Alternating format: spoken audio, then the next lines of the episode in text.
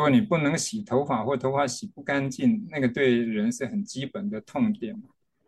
是但是他他们，如果你只看到这一个基本痛点，你就想说用我现有的产品去解决它，但是他还有另外一个痛点，就是他的收入没有那么高，家庭的消费支出里面没办法那么大的占比，一次性的支出在这个项目里面。是，但是他有这个需要，所以他看到这一个支付上面的痛点的时候，他把那个变成小包装，一天的使用量，啊，那变变得就。没有那么大的负担，而是他只要他想要的时候，他就支付得起。对，这这就才才是真的能够打开市场的一个新的可能。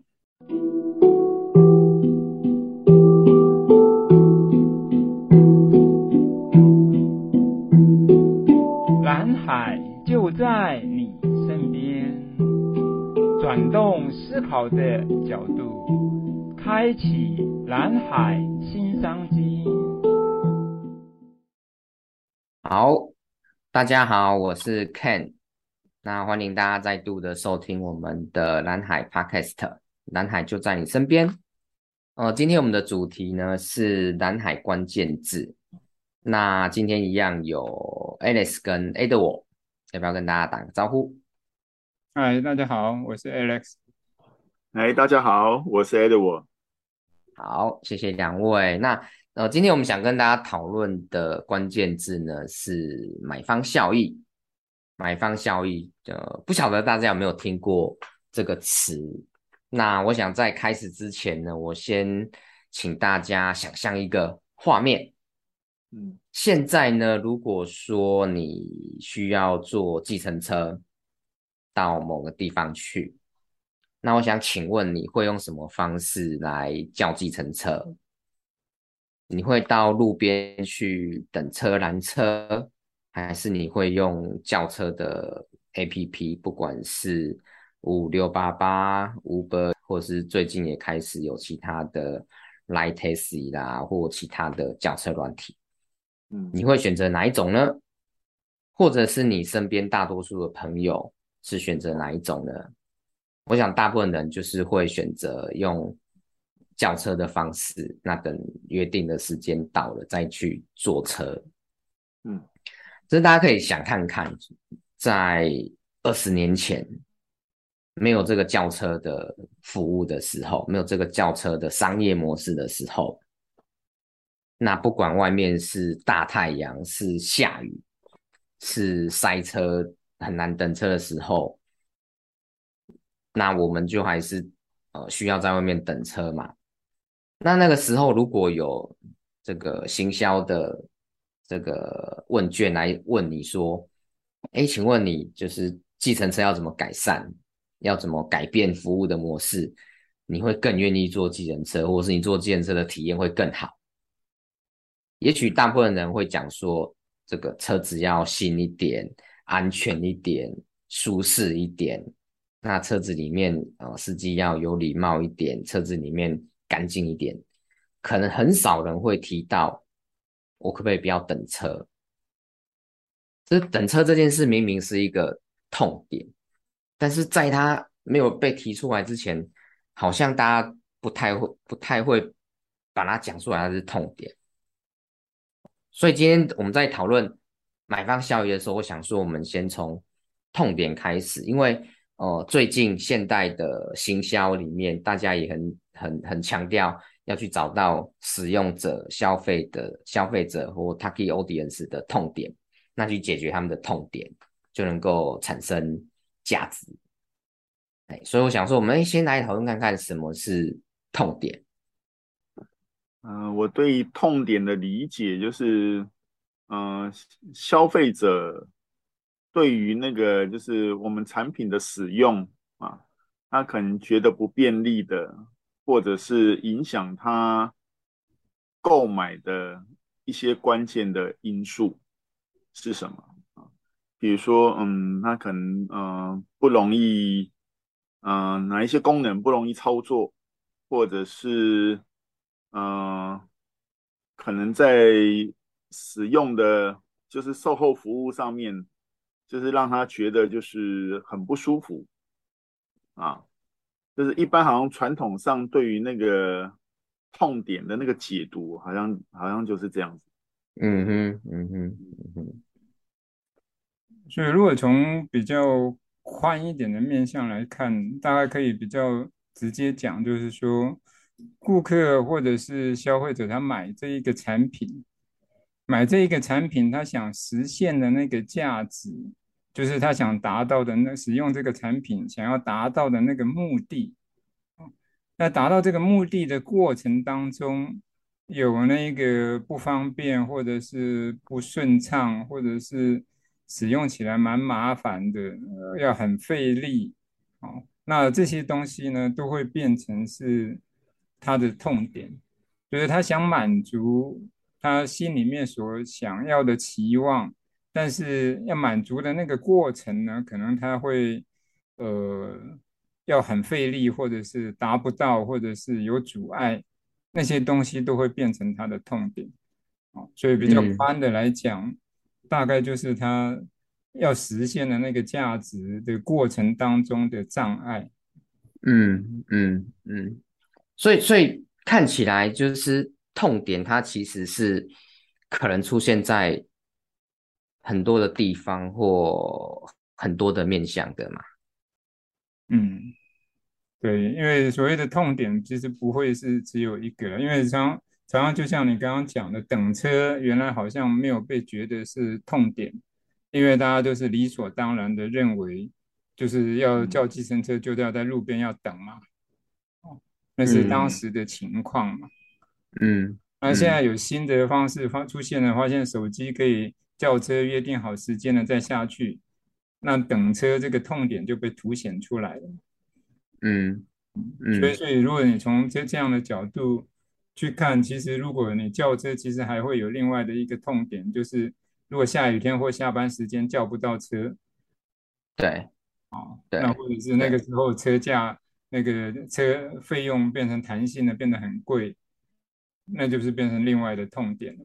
嗯，是是，对，那个。痛点会跟着时间、跟着情境或者跟着消费者的需求而转变的，嗯嗯，所以所以呃，所谓痛点，它应该就是如果找到痛点了，就可以从这个地方去改善现有的产品或服务。那带给消费者、使用者更多的价值嘛？就这个地方其实是有一个前提啊，嗯，所以有一个前提就是说，你找到的那个痛点或找到的那个东西，是不是消费者非常关心的？是，啊，就就从这里会不会引起他的消费的行动，或者是让他需求的行为改变，就是要看这个痛点对他的。那个重要性有多高？嗯，那我们常常有一个比较通俗的衡量方法，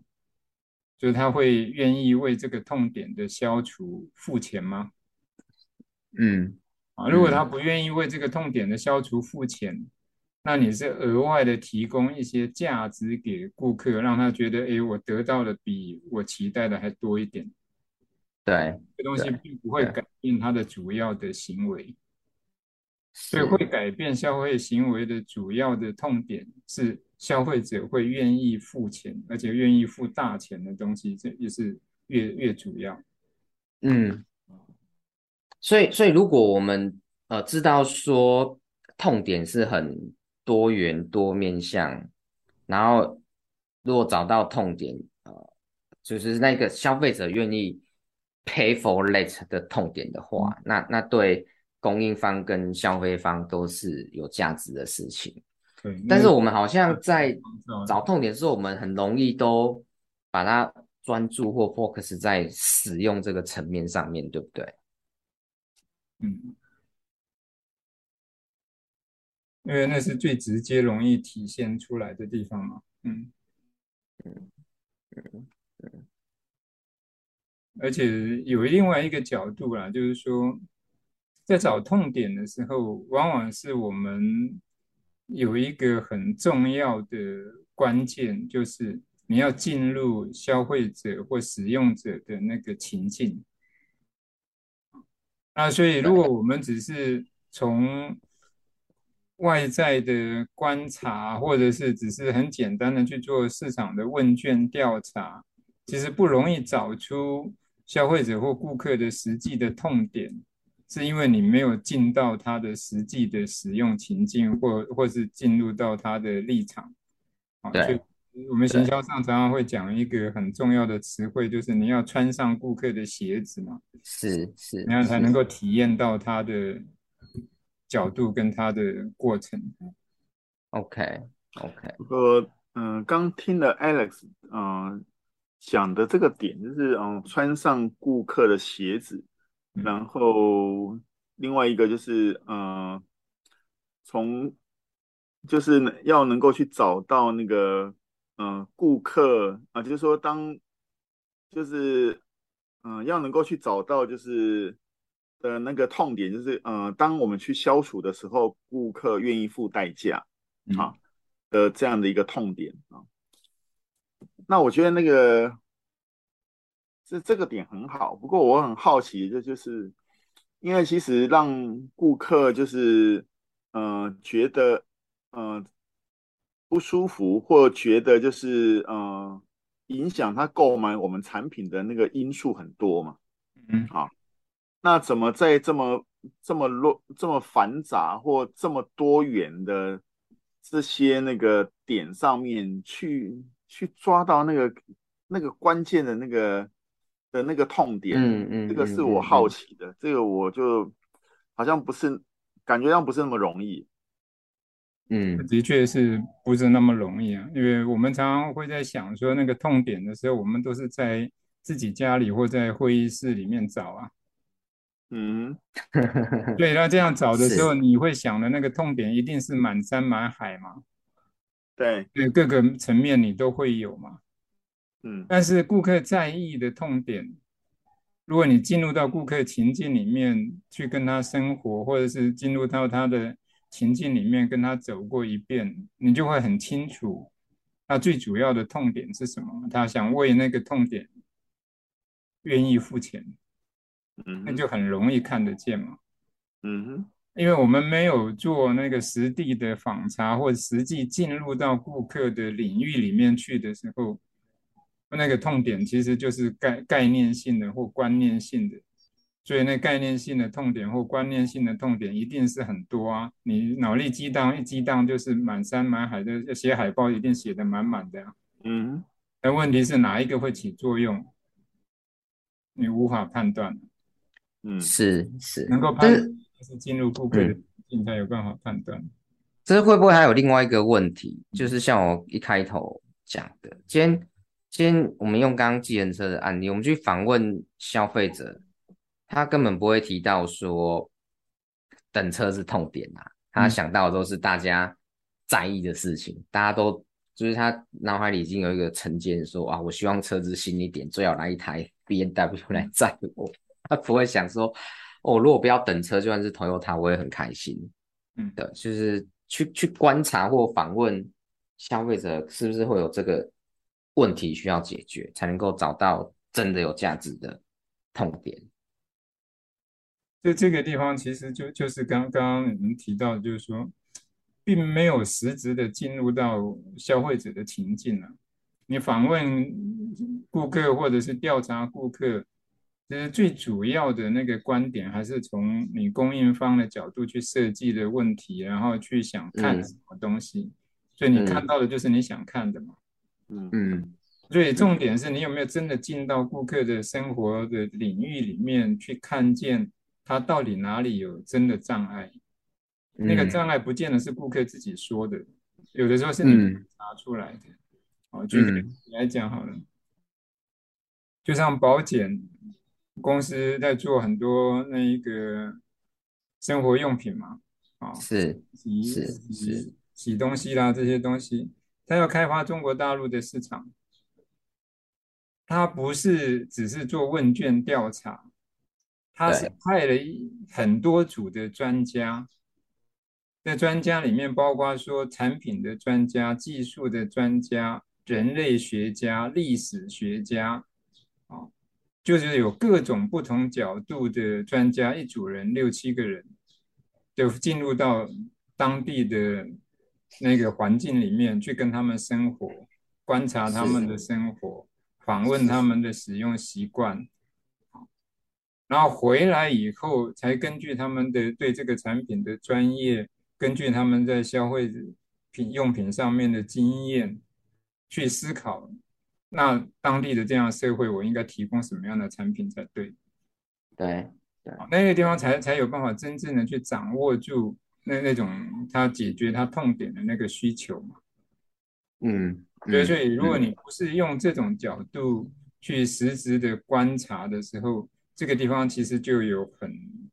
多时候会碰到问题。就像我自己做的实际的一个案例。原来那老板认为说他只有五家客户啊，五家客户我都很熟悉啊。我说要调查顾客的需求跟他痛点的时候，他说不要啊。嗯，每天都有接触，很需要，很熟悉啊。那在我坚持之下，他自己做了，做了以后他才发现说，诶，顾客要的为什么跟我们想的不一样？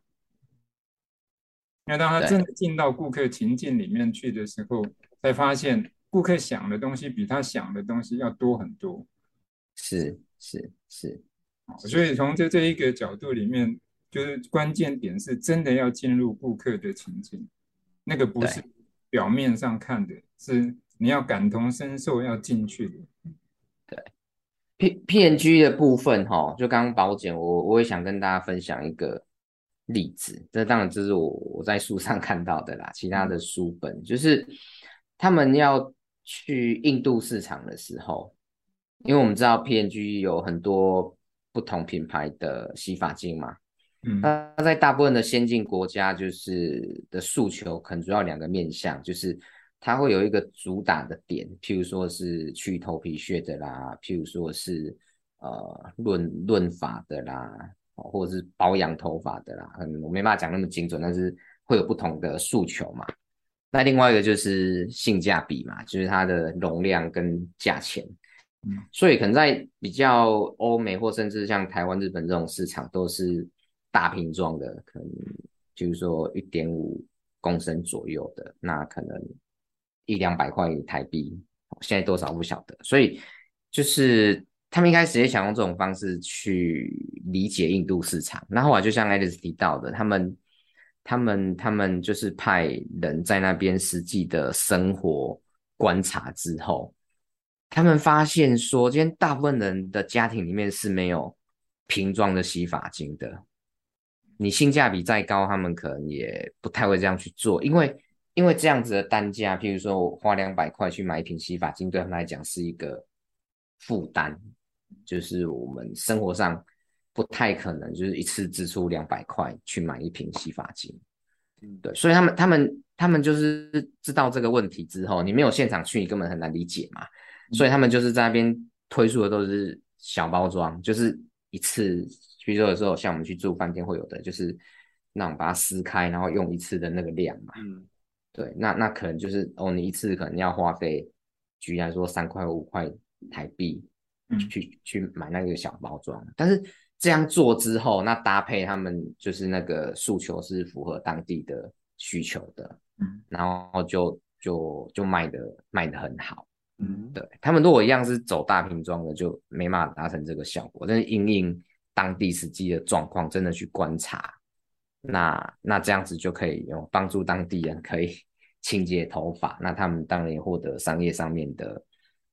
价值。嗯，对，那那那个换算起来，其实它单包装的单 CC 的价钱是比整瓶还高的。嗯，但是因为当地的居民的收入跟消费的习惯或者是限制，那其实这样做才是最好的方式。对，那那当然这个是奠基于他们对这个市场有亲自去看、亲自去观察，那做一些实验去验证他们的 solution 这样子。我想从听大家提到 P&G 呢，刚刚印度的例子，跟中国大陆或者东南亚，大家都其实都发生过类似的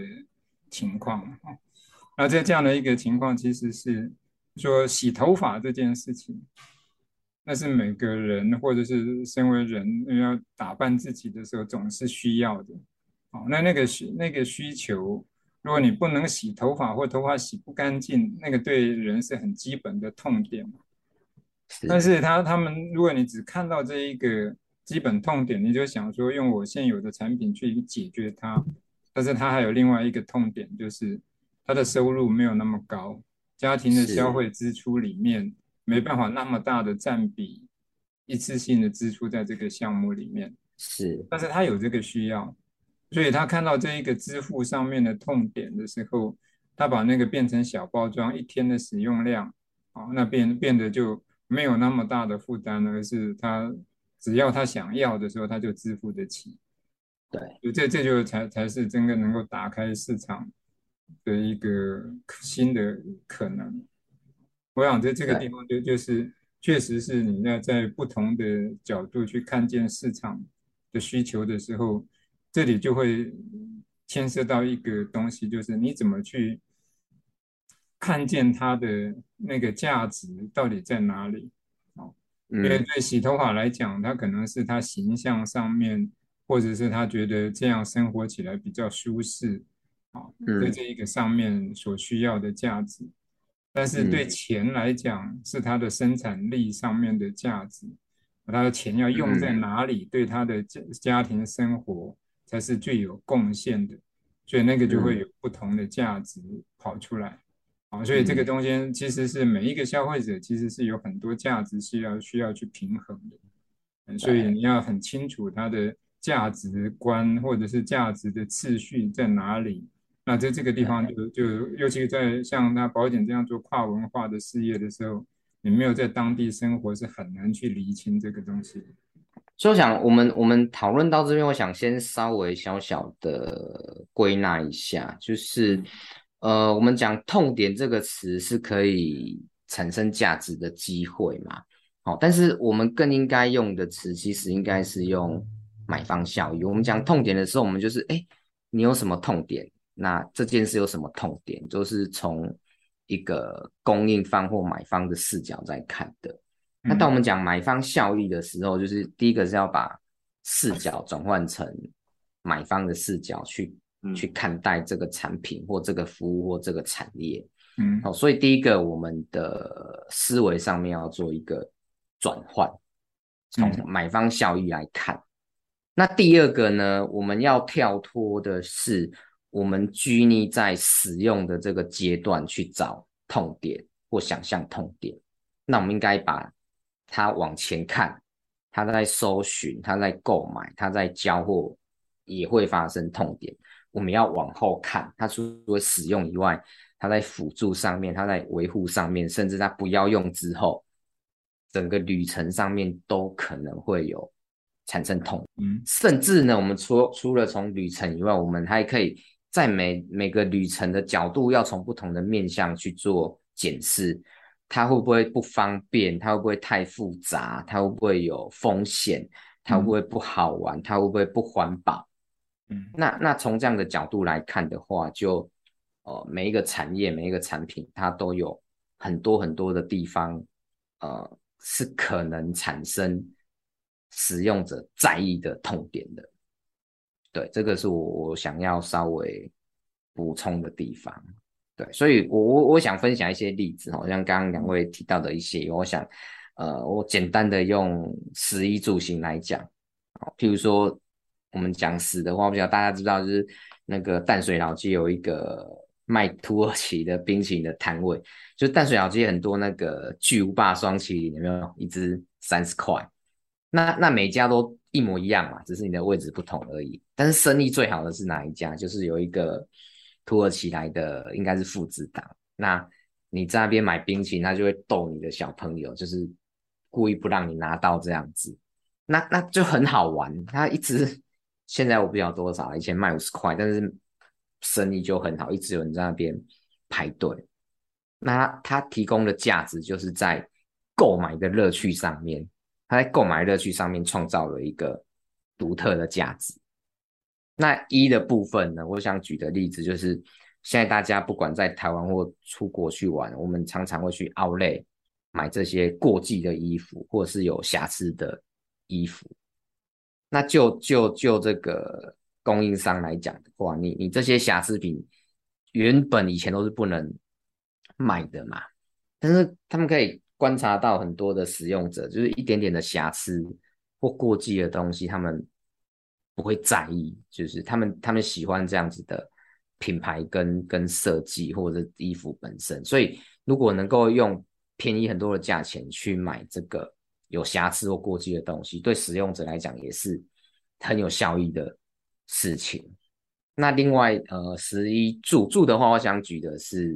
IKEA 的例子。那我们去买家具，就会想要想一个，就它是什么风格的？它是工业风、那个北欧的，还是古典的？那我们可能去比较它的价钱。大部分的家具都在卖家具的厂商都在这些地方做竞争，但是其实有一个很大的痛点，就是在运输跟组装，因为家具占的空间很大嘛，所以你运输要花时间，然后然后要跟厂商约什么时候送，那家里的电梯楼梯能不能上去，那有没有人在？那组装也是一个安装是麻烦的事情，所以是 IKEA 呢，它它它有一个很大的价值，就是它的东西你买了就可以直接带走，那回家也都可以自己很方便的。组装，那它光在在在这个运输跟组装上面去解决大家在意的痛点，那就创造了非常大的价值。它在全世界大部分的国家都有都有这个销售的据点。哦，那甚至它它没有上市，但是很多人在讲说，它也有可能他们根本是世界首富这样子。对，就光光解决运输跟组装的价值，就可以创造。这么这么全球化、全球规模的商业模式，那行的话，我想举是 Gogoro 的例子。Gogoro 就电动车已经很久了，但是 Gogoro 出来之后，它真的是改变了这个市场，大家越来越多人愿意接受电动车。那它解决的问题，就是它不是在骑行当中使用的过程当中去创造价值。而是它解决的是比较偏向后端辅助，就是充电。它充电就是直接换电池，大家省去了充电的时间，让让让充电这个事情变成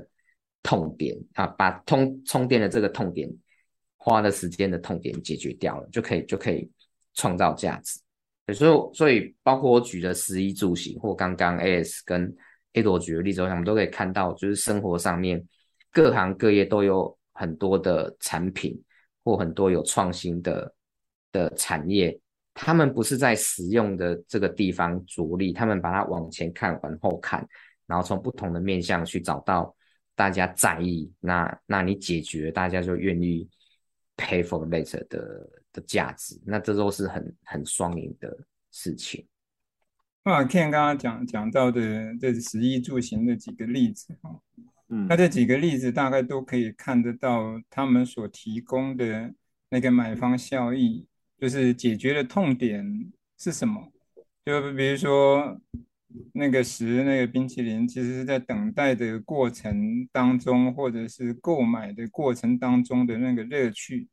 啊，让可能顾客不会只是在买一个冰淇淋，而是增加了一些乐趣在那里啊，不不会那么的枯燥。我想这是在采购或者或者是购买的时候所得到的乐趣。那在一的这一个部分，其实 Outlet 这些提供的品牌这些东西，其实在它设计师上可以让你有比较便宜的价格可以拿到啊。但是虽然不见得是全新的东西，但是你也是可以用或者是你可以接受的东西。用比较便宜的价格，所以那个便宜其实是提供出来的那个价值啊。那住这一块，觉得 IKEA 所做的东西，其实就是在你使用前所需要的那些等待时间或安装的那些麻烦，哦，能够让你变得很便利，就能够得到这个部分家具的使用，而且自己还额外的可以得到一些呃心理上的成就感，因为自己组装起来的东西。所以这这是 IKEA 所提供的那个额外的价值。那行的上面，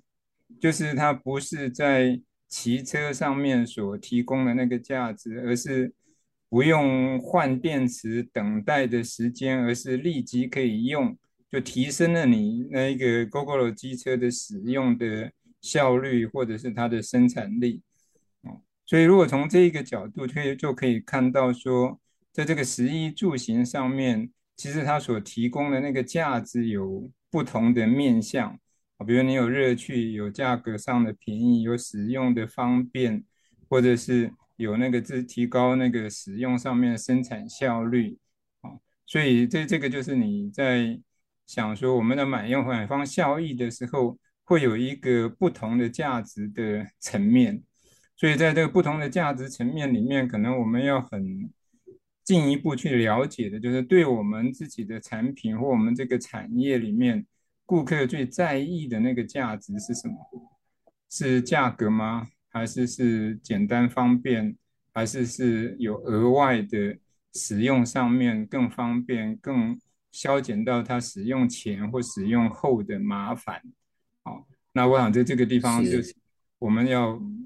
看见那个买方效益。从痛点转成买方效益的时候，是一个很重要的点，就表示我们可以有更多元的角度来看啊。那从那个买方的那个经验来看的时候，你可以从怎么去选饭店、搜寻饭店、选择饭店，然后决定住哪一个饭店，实际住进去以后，在使用的过程所碰到的问题。然后最后你要结账要离开饭店的时候，你也可能还会碰到等待的问题，所以那是从经验的周期里面来看啊。所以如果我们把这两个角度打开来，那其实我们可以看见的顾客的痛点，那到底哪些痛点可以转成他的买方效益？我想我们的思考就会变得更多元。所以刚刚我们有听到了很多不同的例子啊，那。嗯，从刚刚 Alex 的总结里面，我听到一个另外一个关键字，就是我们嗯看到客户的痛点，那重点是我们如何把它转成买方的效益。嗯，啊，嗯，所以呢，我觉得这这是一个非常重要的观念呢，就是我们嗯，即便是。可以了解那个客户的痛点，那我们花了那么多时间找到痛点啊，那嗯、呃，接下来的话就是那如何把它转换成买方效益啊？这或许是后面我们可以呃花点时间来来探索的，或者是说那后续我们有什么样的一些做法啊？那可以协助。我们更容易去把这些我们找到了这个核心的，嗯、呃，就是客户的痛点啊，然后更顺利的转换成买方的效益，那进而就能够创造我们想要创造的价值。嗯，好，谢谢 Edo 的补充。那就像刚刚 Edo 分享的，我们今天知道说要从买方效益来看一个产业，那就可以看到。很多的痛点或很多的机会，那这个机会它包含的旅程，包含了不同的面向，所以我们可以理解到说，今天呃，如果能够用买方效益的观点来看任何一个产业的话，那机会都是生生不息的。那也像 A 罗提到，那如何能够用工具或系统来看买方效益，让这些搜寻痛点。搜寻效益的过程当中，它是更有所本的。那这个就是我们在下一集我们想要再跟大家一起讨论和分享的。那呃，今天很谢谢大家的聆听和我们一起讨论。我们希望大家都能够呃体会到那个买方效益的力量跟它的多元性，那能够把。看一个产业从使用的这个这个角度，能够打开到往前往后，那也有不同的面向去看待这样子。那最后呢，呃，我还是想再请大家体验跟思考一个问题。我们一开头的时候提到的轿车，不管是五五六八八或 Uber，那我想请大家想一下，说你认为五五六八八或者 Uber，那是现在计程车这个行业的终点了吗？我想应该不是。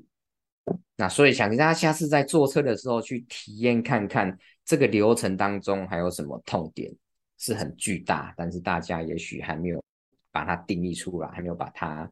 察觉出来的。那下一个计程车业的蓝海会在哪些面向？请大家可以体验看看，思考看看。好，那今天是我们南海关键字关于买方效益的上集的讨论。那我们下集再跟大家继续分享具体的方法工具。好，那今天谢谢大家的聆听，我们南海关键字下次再见，拜拜，拜拜。拜拜。